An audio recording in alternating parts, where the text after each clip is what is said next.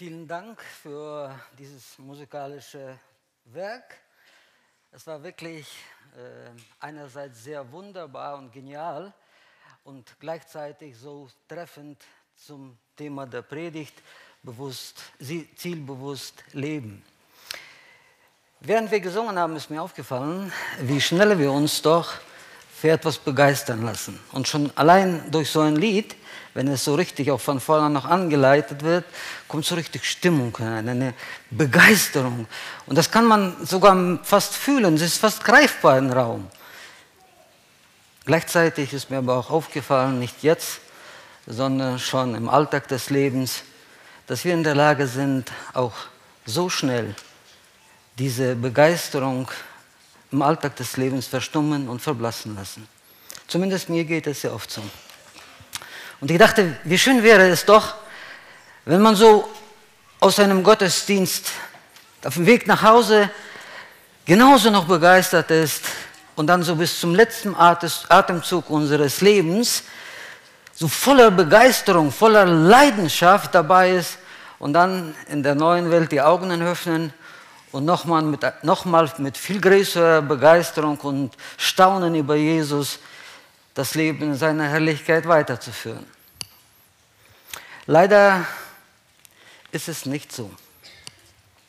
Und das ist auch der Hauptgedanke meiner Predigt beim Zielbewusst Leben. Und ich möchte mit einem Zitat starten, äh, das aus meiner Sicht mir geholfen hat, zumindest einen Punkt zu verstehen. Nur wer ein klares Ziel vor Augen hat und auch bereit ist, die Herausforderungen und Schwierigkeiten auf dem Weg zum Ziel auf sich zu nehmen, wird das Ziel auch erreichen. Nur wer bereit ist, die Schwierigkeiten und Herausforderungen des Alltags auf dem Weg zum Ziel auf sich zu nehmen. Und ich glaube, das ist die Antwort. Das Problem ist ja nicht, dass wir uns keine Ziele setzen, keine Ziele haben. Das Problem ist, dass wir viel zu schnell aufgeben. Florence Chetwick gehört zu den erfolgreichsten Schwimmerinnen des letzten Jahrhunderts. Und mir geht es genauso jetzt wie Valentin, euch zu fragen, kennt jemand die? Persönlich nicht. Wäre auch nicht möglich, sie ist verstorben. Ja, äh, aber es gibt äh, einen Ausschnitt aus ihrem Leben, den ich sehr interessant und auch mich sehr bewegt hat. Und das möchte ich mit gerne teilen mit euch. Florence äh, Chetwick ist eine Frau, die, wenn es um Zielstrebigkeit mir auf jeden Fall so einiges voraus war. Ihre erste Medaille gewann sie mit, im Alter von zehn und darauf folgten unzählige Sportauszeichnungen, Bronze, Silber, Gold und einige äh, Weltrekorde. Aber so richtig bekannt wurde sie 1950, als sie als die erste Frau der Welt den Ärmelkanal durchschwamm. Eine Strecke von 32 Kilometern schaffte sie in 13 Stunden und 20 Minuten. 32 Kilometer in 13 Stunden und 20 Minuten durchzuschwimmen? Ich bin mir nicht sicher, ob ich das mit dem Fahrrad schaffen würde. Es sei denn mit einem E-Bike. Aber die Frau hat es geschafft, aber sie gab sich damit nicht zufrieden und trainierte weiter. Im Juli 1952 steigte sie in die kalten Fluten des Pazifischen Ozeans und war auf dem Weg zu ihrem neuen Ziel. Dieses Mal ging es um 34 Kilometer entfernt bis zum kalifornischen Festland. Ungefähr nach 15 Stunden zieht an einer Stelle ein dichter Nebel auf. So dicht, dass sie kaum nur noch vor sich etwas her sehen kann. Sie versucht dran zu bleiben, aber merkt, wie die Kräfte sie verlassen. Und eine Stunde später bat sie das Team, von dem sie begleitet wurde, sie aus dem Wasser zu holen. Ihre Mutter und ihr Trainer, die auch auf einem Begleitboot dabei waren, versuchten sie noch zu ermutigen, dran zu bleiben, nicht aufzugeben, aber Florenz gibt auf. Und als sie ins Boot geholt wurde, waren es nur noch 800 Meter. 800 Meter. Als er etwas später von einem Reporter gefragt wurde, warum sie doch so nah am Ziel aufgegeben hat, sagte sie, es war der Nebel. Wenn ich das Land hätte sehen können, würde ich es schaffen. Zwei Monate später startet sie nochmal und so paradox das jetzt auch klingen mag, an der gleichen Stelle zieht wieder ein dichter Nebel auf. Doch dieses Mal bleibt sie dran und sie schafft es. Als sie etwas später vom selben Reporter gefragt wurde, was dann diesmal anders gewesen war, sagte sie, ich habe vor meinem inneren Auge immer das Festland gesehen. Und ich finde, dass das eine sehr gute und auch sehr treffende Illustration für mein und dein Leben ist. Aber nicht nur für das Leben allgemein, sondern auch ganz besonders für unser Glaubensleben und unsere Christusnachfolge. Und das stimmt. Wenn wir Jesus als Ziel vor Augen haben und von diesem Jesus begeistert und ergriffen sind, finden wir immer wieder neue Kraft. Wir sind bereit, weiter zu Jesus nachzufolgen. Wir sind bereit, ihm zu dienen und zu seiner Ehre zu leben. Da, wo aber im Alltag des Glaubens Nebel aufzieht und wir Jesus aus den Augen verlieren, ist es so ähnlich wie bei, Florenz. Es ist nur noch eine Frage der Zeit und eine Müdigkeit macht sich breit, eine Mutlosigkeit. Wir fragen uns, ob sich das Ganze noch lohnt und sind dabei aufzugeben. Und das ist auch der Grund, warum äh, sehr viele Schreiber der Bibel uns immer wieder neu ermutigen, auffordern, nicht aufzugeben, dran zu bleiben und den Blick immer wieder neu auf Christus ausrichten und zielbewusst leben. Ich möchte mit euch zusammen heute einen Textabschnitt betrachten aus dem Philipperbrief Kapitel 3, Verse 12 bis 14. Und dort finden wir einen Entwurf eines zielbewussten Lebens von Apostel Paulus. Philippa 3, Abverse, Abvers 12. Nicht, dass ich es schon erlangt hätte oder schon vollendet wäre. Ich jage aber danach, dass ich auch das ergreife, wofür ich von Christus Jesus ergriffen bin, worden bin. Brüder, ich halte mich selbst nicht dafür, dass ich es ergriffen habe. Eines aber tue ich. Ich vergesse, was da hinten liegt und strecke mich aus nach dem, was vor mir liegt. Und jage auf das Ziel zu, den Kampfpreis der himmlischen Berufung Gottes in Christus Jesus. Im Apostel Paulus begegnen wir einen Mann, der nicht nur ein Ziel hatte, ein klares Ziel vor Augen, aber auch der, der genauso klar und konsequent auf dieses Ziel zumarschiert ist. Und das Besondere an diesem Textabschnitt ist ja, dass Paulus hier nicht nur, nicht nur wie bei einem Aufbauseminar und eine Anleitung gibt von einzelnen Punkten und sagt, und jetzt konzentriere dich und mach mal. Nein, Apostel Paulus beginnt hier in Kapitel 3 schon ab Vers 4 bis 15 äh, er erlaubt uns hier an, die, an diesem breiten oder in diesen langen Textpassage ein ganzes Einblick in sein Leben, in das, wofür er gelebt hat, in das, was ihm wichtig gewesen war und in das, wofür es sich Leben lohnt. In den Versen 4 bis 6 beschreibt Paulus das, was ihn ausgemacht hat, wofür er gelebt hat, noch vor seiner Begegnung mit Christus. Und das was ihm wichtig gewesen war, er war stolz auf seinen edlen Stammbau, begeistert und überzeugt von seinem Theologiestudium und diese neue oder diese Lehre von, äh, von der Pharisäer. Für die eiferte er so stark, dass er sogar bereit war, diese neue Lehre von Christus auszulöschen, samt den Menschen, die an Jesus geglaubt haben. Er war stolz auf seine weiße Weste, seine Untadeligkeit und Gerechtigkeit im Hinblick auf das Gesetz Mose. Im Vers 7 finden wir dann eine radikale Wende. Paulus geht nicht genau darauf ein oder beschreibt hier nicht, was da genau passiert ist, aber wir wissen das aus der Apostelgeschichte Kapitel 9. Es war diese Begegnung mit Jesus Christus, wo Jesus ihm auf dem Weg nach Damaskus begegnet ist. Und diese Begegnung mit Jesus krempelte sein ganzes Leben um. Alles, was ihm im Leben wichtig gewesen war, was ihm ausgemacht hat, wofür er geeifert hat, betrachtet er als Schaden und sogar als Dreck. Und dann ab Vers 8 beginnt der Abschnitt, wo Paulus sein neues Leben mit Christus beschreibt. In Versen 8 bis 10 finden wir, oder 11 finden wir das Ziel, wofür er gelebt hat. Und in Versen 12 bis 14 das, wie er dieses Ziel erreicht, erreichen wollte, wie er gelebt hat. Und das, wie er gelebt hat, ist wirklich wert, es sich etwas genauer anzuschauen. Apostel Paulus benutzt hier ein Bild aus der Sportwelt.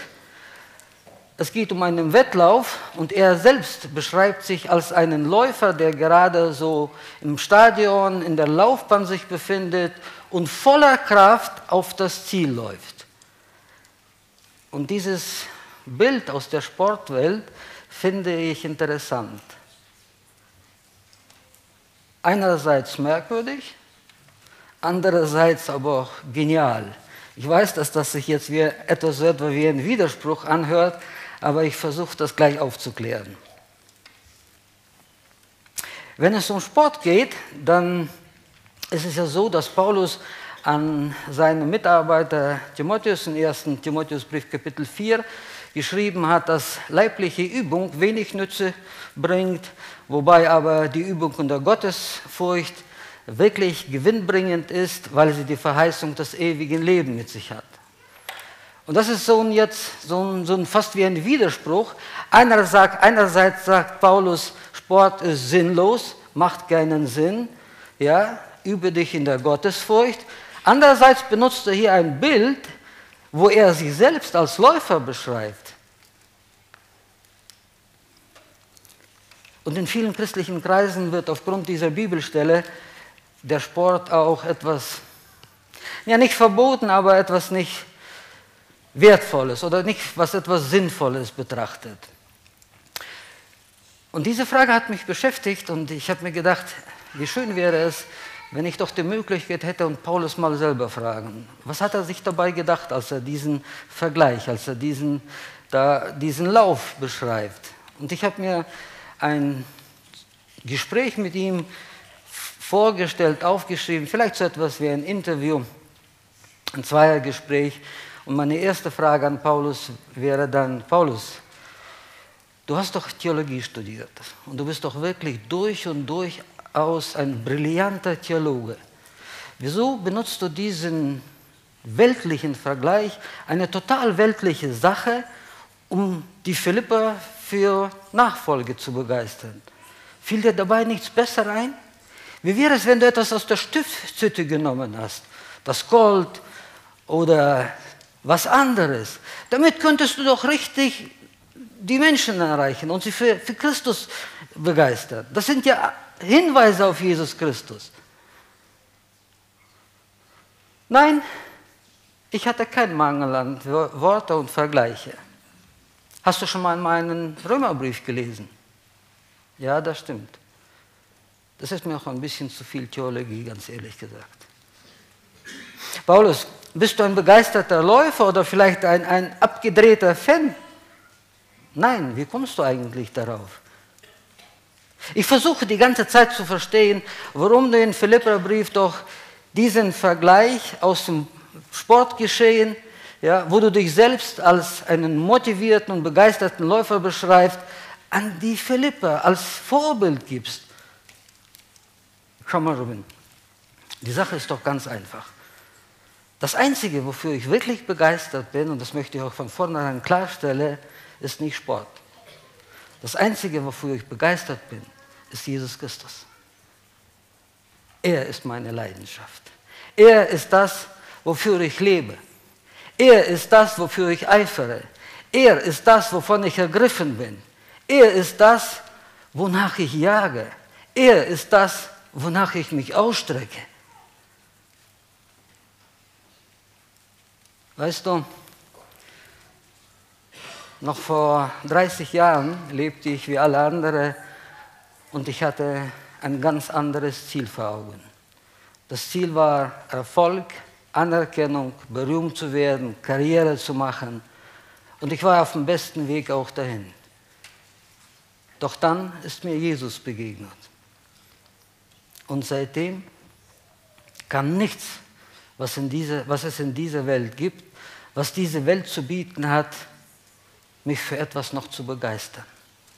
Alles, was die Welt zu bieten hat, verliert im Vergleich mit Jesus ihren Glanz. Mir ist Jesus wichtig. Aber ich lebe in einer Gesellschaft, die total von Sport begeistert ist. Und ich dachte, das wäre doch eine gute Gelegenheit, Menschen die Botschaft von Christus und über Christus Nachfolge weiterzugeben. Ach so, Paulus. Vielen Dank. Robin, da wir schon so offen über viele Sachen miteinander sprechen, wie sieht es mit deiner Begeisterung für, für Jesus? Bist du auch von ihm ergriffen? Gespräch Ende. Ich weiß, ihr würdet jetzt gerne wissen, was ich Paulus geantwortet habe. Ich sage es euch. Ich musste beschämend feststellen, dass ich immer wieder zwischendurch so in einem Gottesdienst durch ein Lied oder durch eine Predigt richtig ergriffen bin von Jesus. Ich gehe nach Hause und bin motiviert, dabei zu bleiben, für Jesus da zu sein, ihn noch mehr zu erkennen, ihn zu, ihn zu dienen, für ihn zu laufen. Und genauso beschreibt Paulus seinen Lauf.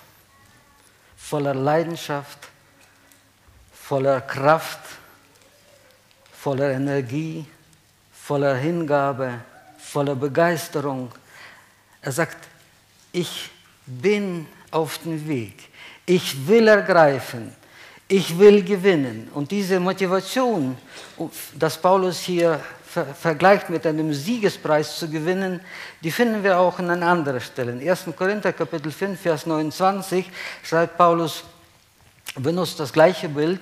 Wisst ihr nicht, dass die, welche in der Rennbahn laufen, zwar alle laufen, aber nur einer den Preis erlangt. Lauft so, dass ihr ihn erlangt. Paulus war unterwegs nicht nur so irgendwie, naja, ich versuch's mal. Gewinnen? Nee, gewinnen nicht, ist mir zu anstrengend. Hauptsache dabei sein, macht doch Spaß. Nein, Paulus hat nicht alles Spaß gemacht. Es hat ihm auch nicht Spaß gemacht, ausgelacht zu werden, verprügelt zu werden, ständig in der Gefahr zu stehen, verachtet zu erleben, Verachtung zu erleben, gesteinigt zu werden. Es hat nicht Spaß gemacht. Aber Paulus wusste, es ist der Sache wert. Es gibt nichts Besseres, als diesen Jesus mehr zu erkennen und für ihn zu leben und ihm ähnlicher werden. Und mag sein, dass alle, die aufmerksam zugehört haben, sich jetzt die Frage stellen, wie kommst du eigentlich auf dieses Ziel, Jesus zu erkennen, Jesus ähnlicher zu werden? Das ist wirklich eine Herausforderung, die in diesen Versen 12 bis 14 auch da ist. Einige Ausleger äh, beschreiben oder definieren dieses Ziel und sagen, das Ziel ist der Himmel. Machen wir auch sehr oft, ja? Wir sagen ja auch sehr oft, ja, mein Ziel ist der Himmel und ist auch nicht unbedingt, jetzt sagen wir so falsch, keine, nichts etwas Gefährliches, aber es lenkt ab vom wichtigsten Ziel unseres Lebens. Und wenn wir uns den Kontext anschauen, dann sehen wir, was oder wie Paulus sein Ziel beschreibt. Das beginnt schon im Vers 8, da heißt es, damit ich Christus gewinne. Im Vers 9, und in ihm erfunden werde. Im Vers 10, um ihn zu erkennen und die Kraft seiner Verstehung und die Gemeinschaft seiner Leiden, indem ich seinem Tod gleichförmig werde damit ich zur Verstehung aus den Toten gelange. Und wenn wir uns eine, alle diese Aspekte uns anschauen, dann ergibt sich ein sehr klares Ziel, Jesus zu erkennen und Jesus ähnlicher zu werden. Jesus ähnlicher zu werden. Würdest du das auch als Ziel deines Lebens beschreiben? So sein wie er. Ohne Neid, ohne Stolz, ohne Lüge, ohne Angst, ohne Sorgen, voller Liebe und Gnade, voller Freude, voller Demut, voller Sanftmut. Wäre das nicht auch wirklich das wichtigste Ziel und das eine Ziel für mein und dein Leben? Sind wir genauso von Jesus ergriffen wie Paulus, der mit voller Konzentration, mit voller Kraft auf Christus sich ausgerichtet hat, um ihn zu gewinnen, um ihn zu erkennen. Er war sogar bereit, noch tiefer die Kraft seiner Leiden zu verstehen und bereit dafür auch zu leiden. Die Kraft der Verstehung, die ihm und die uns genauso zur Verfügung steht. Warum geben wir uns eigentlich mit so zufrieden mit so wenig, wenn es geht, um Jesus zu erkennen und Jesus ähnlicher zu werden? Und so sind wir auch beim zweiten Punkt meiner Predigt, den ich überschrieben habe, wer zielbewusst leben will, darf mit dem Ist-Zustand seiner Beziehung zu Jesus nicht sich zufrieden geben. Und ich möchte in diesem Zusammenhang über Selbstzufriedenheit sprechen als eine Gefahr. Ich weiß nicht, wie ihr es empfindet. Ich bin mir so ziemlich sicher, dass wenn wir alle über Überheblichkeit, Stolz, Hochmut sprechen, da sind wir uns alle einig. Das geht nicht, das passt nicht zum christlichen Wandeln, das gehört nicht zu der Gesinnung Christi, darf nicht, geht nicht, ist kein Spielraum drin. Wie sieht es aus, wenn es um die Selbstzufriedenheit geht? Haben wir da nicht alle ein bisschen äh, mehr Spielraum? Halb so schlimm, würde ich sagen. Schaut mal, wie Paulus sich selbst betrachtet und sich selbst beschreibt. Im Vers 12, die erste Hälfte und im Vers 13. Nicht, dass ich es schon erlangt hätte oder schon vollendet wäre ich jage aber danach, dass ich auch ergreife, wofür ich von Jesus Christus ergriffen bin. Und dann kommt nochmal in 13a, Brüder, ich halte mich selbst nicht dafür, dass ich es ergriffen habe. Also Paulus betrachtet sich selbst, er hätte es noch nicht ergriffen, er hat Jesus in seinem ganzen Wesen noch nicht erkannt und er ist auch nicht vollendet. In, zu dem Zeitpunkt, als Paulus diese Worte geschrieben hat, war er ungefähr 30 Jahre schon Christ. Er hat also einiges für Jesus auf die Beine gestellt, Gemeinde gegründet, das Evangelium verkündigt und hatte auch eine Jesus-Erkenntnis, von der keiner von uns sagen kann, ja, ich komme Paulus so nah. Vielleicht nicht ganz, mir fehlt noch ein bisschen, aber wenn ich dranbleibe, werde ich vielleicht die nächsten zwei Jahre genauso Jesus erkennen wie er. Nein, keiner von uns wird das sagen. Aber wenn Paulus sich selbst betrachtet und sagt, ich habe Christus in seinem Wesen, in seiner Liebe, in seiner Schönheit, in seiner Herrlichkeit, in seiner Gnade noch nicht ganz erkannt. Da ist noch Spielraum. Ich möchte mehr von ihm. Ich will ihn mehr erkennen. Und das ist das Ziel meines Lebens. Und ich gebe nicht auf. Ich stelle mich nicht zufrieden. Wieso stellen wir uns zufrieden mit dem, wenn es um Christus Nachfolge geht, wenn es um Christus Ähnlichkeit geht? Ich glaube, das Problem liegt, dass wir falsche Maßstäbe, Maßstäbe haben, wenn wir uns vergleichen. Wenn es um materielle Dinge geht, dann wollen wir mehr. Also zumindest ich. Ich weiß nicht, ob es euch da geht. Also wenn es um Urlaubsziele geht, da die müssen sich steigern, die müssen immer besser werden. Wenn es um Auto geht, müsste besser werden. Wenn es um Renovierung geht, da gibt es noch Potenzial. Ich möchte mehr, ich möchte es besser. Ja. Wir streben immer in allen Bereichen unseres Lebens nach mehr, nach mehr Anerkennung. Aber wenn es um Jesus geht, da scheint es so, gerettet reicht doch. Also der Himmel ist jetzt sicher, warum soll ich mich noch mehr anstrengen? Ich bin dabei. Dabei sein ist doch gut. Dabei sein ist alles. Nein, Paulus sagt, nein, es geht nicht um dabei zu sein. Es geht um das Ziel zu gewinnen. Es geht darum, Jesus mehr zu erkennen. Es geht darum, mehr von Jesus verändert werden, durch Jesus verändert werden. Mehr von seiner Liebe, mehr von seiner Freude, mehr gepackt vom Evangelium. Ich weiß nicht, ob es euch genauso geht, aber ich stelle fest, ich habe kein Problem, ja, mit Menschen über Jesus zu sprechen. Ich tue es auch gern. Ja. Meine Schwierigkeiten liegen immer, wo äh, beginnst du? Und du sitzt in der Pause und die Kollegen sprechen über alles Mögliche und du traust es dir nicht zu, irgendwo einzusteigen und sagen, du, ich möchte auch was sagen. Ja, von Jesus erzählen. Manche machen das, haben auch, ich bin stolz auf solche Menschen, ich begeistere, bewundere, bewundere, bin begeistert von solchen Menschen. Aber mir fehlt immer irgendwo dieser Anschluss, ja, um ein Gespräch zu gewinnen. Und dann kommen wir jetzt nochmal zu diesem Vergleich, den Paulus hier macht mit dem, mit dem Sport. Ich weiß, dass einige von euch wirklich total begeisterte Fans sind vom Fußball. Ich bin es nicht. Ja. Ich kann das Spiel nicht verstehen, habe mehrmals versucht, verstehe es nicht, wieso 22 Männer, erwachsene Männer, einen Ball hinterher, äh, hinterherrennen und versuchen, wie Kinder einer bei den anderen wegzunehmen. Ich sage es nicht abwertend. Nein, nicht, dass jemand, der jetzt wirklich vom, vom Fußball begeistert ist, hey, greift mich an. Nein, nein, keineswegs. Ja, ich verstehe Fußball nicht, ist auch okay so, muss auch gar nicht.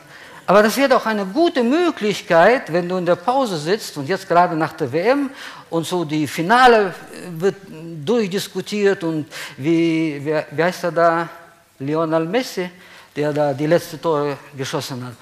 Und dann alle so sagen, wow, der war richtig dabei. Da war schon die letzten Minuten, aber guck mal, wie viel Kraft, wie Potenzial, mit welcher Begeisterung, mit welcher Leidenschaft der war, um das Ziel zu gewinnen, die WM zu gewinnen. Und dann könntest du nur abwarten, wenn, wenn die kurze Pause ist und sagt, ja, sehe ich genauso. Das äh, hat mich fasziniert, das hat mich umgehauen. Aber weißt du, es gibt noch etwas, was mich genauso fasziniert, was mich noch mehr fasziniert. Und das ist die Sache mit Jesus. Wäre doch eine Möglichkeit, oder? Da können wir doch wirklich von Paulus jetzt und sagen, okay, Paulus, wenn du das machst, dann kann ich das und will er das auch bei dir lernen. Und ich habe mich selbst gefragt, warum mache ich das eigentlich? Das ist ja nicht so, dass ich das erste Mal diese Passage lese. Kann es sein, dass es daran liegt, dass mir die gleiche Begeisterung und Leidenschaft, dieses Ergriffensein von Jesus fehlt? Und ich musste mir eingestehen, genau das ist das Problem. Paulus war so von Jesus ergriffen, dass er jede Möglichkeit genutzt hat, um Menschen Christus zu verkündigen, um diese Christus-Nachfolge so darzustellen, damit jeder, der das liest, jeder, der das hört, versteht, genau das ist es. Jesus ist der Sache wert. Ich habe schon in der Vorbereitung festgestellt, dass ich bei weitem nicht alle Punkte ansprechen werde und ich habe mich wirklich nur für diese zwei Gedanken entschlossen. Ich möchte abschließend nur noch vorgreifen auf einen Gedanken und dann schließen wir auch ab. Paulus schreibt nochmal zurück zum Vers 13 und 14. Brüder, ich halte mich selbst nicht dafür, dass ich es ergriffen habe. Aber eines aber tue ich. Ich vergesse, was da hinten ist und strecke mich aus nach dem, was vor mir liegt. Ist euch ein Wort aufgefallen? Im Vers 13 sagt er, eines aber tue ich. Und ich glaube, dieses Wort eines, das hat es in sich. Das Problem ist, dass Paulus nur auf ein Ziel konzentriert war. Das Ziel war, Jesus zu gewinnen. Die eine Sache war, Jesus mehr kennenzulernen, Jesus ähnlicher zu werden. Was für Ziele hast du im Leben? Und manchmal stelle ich fest, dass ich Jesus so etwas wie eine Zusatzversicherung betrachte. Und ich gucke mein Leben an, ja, da passt dann noch rein, ich kriege ihn dann noch rein. Aber er ist nur ein Bereich meines Lebens, der mich am Sonntag begeistert, der mich am Sonntag fasziniert. Und in der Woche lebe ich mein normales Leben weiter. Und das ist auch der Grund, warum wir so wenig von Jesus ergriffen sind. Für Paulus ging es um eine Sache. Eins, nicht zwei, nicht drei, nicht vier, nicht fünf, auch nicht zehn. Eins. Und das war Jesus. Und ich möchte dir jetzt zum Schluss eine, auch eine sehr direkte Frage stellen. Wofür lebst du? Was bewegt dich jeden Morgen aus dem Bett aufzustehen? Wofür schlägt dein Herz? Ist es Jesus? Oder sind es Jesus und Reichtum, Wohlstand? Oder ist es vielleicht sogar Wohlstand und Jesus?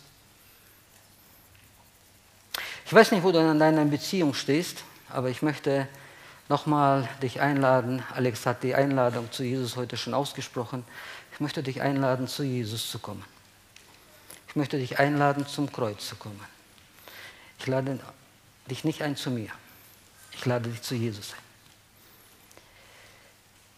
Und wenn du schon im Glauben bist, aber nicht mehr so läufst, sondern nur noch dabei bist, Vielleicht solltest du dir auch Zeit nehmen und schauen, wo und wann ist Nebel hochgekommene zwischen dir und Jesus.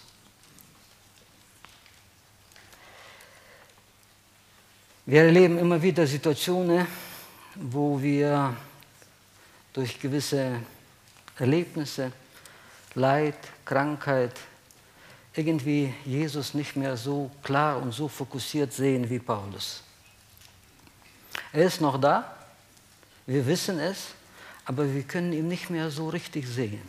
Irgendwie verschwommen, so wie wenn wir durch den Nebel gucken. Und wenn ich über Nebel spreche, dann kann ich an dieser Stelle sagen, ich weiß, wie Nebel sich anfühlt. vor dreieinhalb Jahren, sorry, habe ich eine Situation, genauer gesagt eine Enttäuschung, erlaubt, in meinem Herzen Raum zu finden. Ich habe dieser Enttäuschung so viel Raum gegeben, dass sie tiefe Wurzel geschlagen hat und ein dichter Nebel in mein Leben hineinkam. Dieser Nebel raubte mir meine Motivation zum Dienst, meine Freimütigkeit. Dieser Nebel raubte mir meine Freude. Dieser Nebel raubte mir meine Kraft. Ich fühlte mich ausgebrannt, leer und nutzlos. Ich fühlte mich wie ein geknicktes Rohr, das nur noch zum Wegwerfen ist.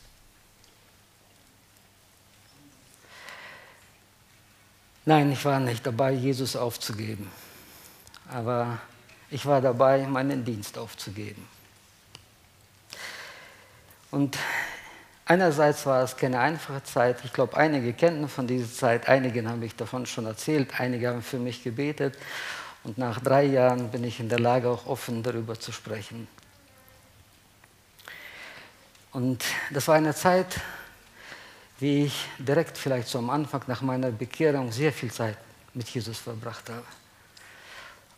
Und in den Augenblicken, wo ich mich hilflos fühlte, eilte ich zum Kreuz und blieb am Kreuz. Ich wusste, das ist der Ort, wo ich Kraft finden werde. Und ich habe neue Kraft gefunden. Ich stehe heute da. Ich bin von Jesus ergriffen. Zwar nicht so wie, von wie Paulus, das kann ich bei weitem nicht sagen, ja, ich möchte dieser Gefahr der Selbstzufriedenheit nicht in mir Raum geben. Ja, ich bin dabei, Jesus noch mehr kennenzulernen. Ich will ihn tiefer erkennen, seine Liebe, seine Gnade. Ich will ihn gewinnen. Und ich will diesen Lauf des Lebens so laufen, dass auch andere dadurch ergriffen werden, begeistert werden, motiviert werden Und ich möchte dich heute ermutigen. Ich weiß nicht, wo du stehst. Und das ist auch gut so. Aber wenn du weißt, dass in deinem Leben Nebel zwischen dir und Jesus ist, dann komme zu Jesus. Weil nur er kann durch die Kraft seiner Auferstehung, durch, den, durch das Licht seiner Auferstehung deinem Leben wieder Sinn geben, Freude geben und dir Kraft schenken, diesen Wettlauf, von dem Paulus hier schreibt, weiterzulaufen. Mit aller Kraft, mit Freude, mit Begeisterung, mit Leidenschaft, um Christus mehr zu erkennen und mehr zu gewinnen. Amen.